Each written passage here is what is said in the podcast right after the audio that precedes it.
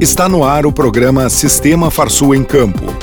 Sistema Farsul e produtores. Sindicalismo forte.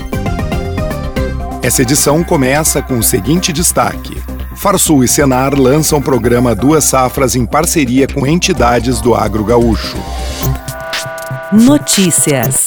Aumentar a produção de grãos no inverno é o principal objetivo do programa Duas Safras, lançado esta semana no Palácio Piratini. Resultado da parceria entre o Sistema Farsul, Federarroz, Asgave, Fecoagro, Associação Brasileira de Proteína Animal e Embrapa, o programa foi criado para unir forças das principais entidades da cadeia produtiva de proteína animal, ampliando nossa produção de grãos, que hoje é de 1,09 safra, para duas safras por ano.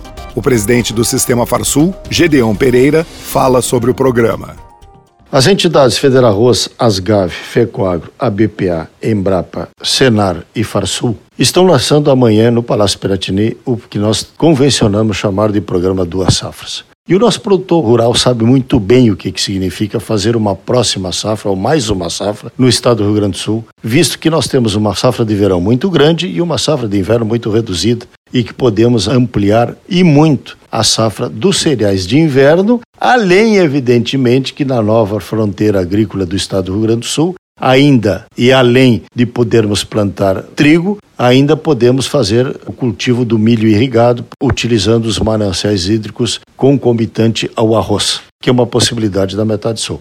O significado que nós estamos, eu diria que muito envolvidos com esse questionamento e de levarmos essas tecnologias ao produtor para que ele se entusiasme, apesar de estarmos saindo de uma safra de verão muito frustrada em diversas regiões do Rio Grande do Sul. A frustração não foi em todo o estado, é bom salientar, mas em partes muito importantes do nosso estado agrícola, nós estamos levando as ideias aos produtores de plantar mais cereais de inverno, principalmente o trigo. E por quê? Porque nós temos uma oportunidade muito importante de mercado, tanto para mercado interno, para resolvermos o problema da falta de ração para crescimento da economia do suíno e do frango, como ainda temos a possibilidade da exportação via Porto de Rio Grande. Estamos vivendo um momento muito ímpar deste mercado e é isso que estamos levando estas possibilidades ao produtor, tanto no trigo quanto no milho no crescimento destas culturas. Nos próximos meses serão realizados seminários nas 13 regionais da Farsul para divulgar o programa para grupos de produtores. A etapa de número 108 do Fórum De Onde Virão os Terneiros será realizada em Uruguaiana nos dias 28 e 29 de abril. O evento tem enfoque no aumento da eficiência reprodutiva do rebanho através do incremento da taxa de prenhez, Informações podem ser obtidas no Sindicato Rural de Uruguaiana pelo telefone 553412 4190 e as inscrições podem ser feitas pelo site senar-rs.com.br.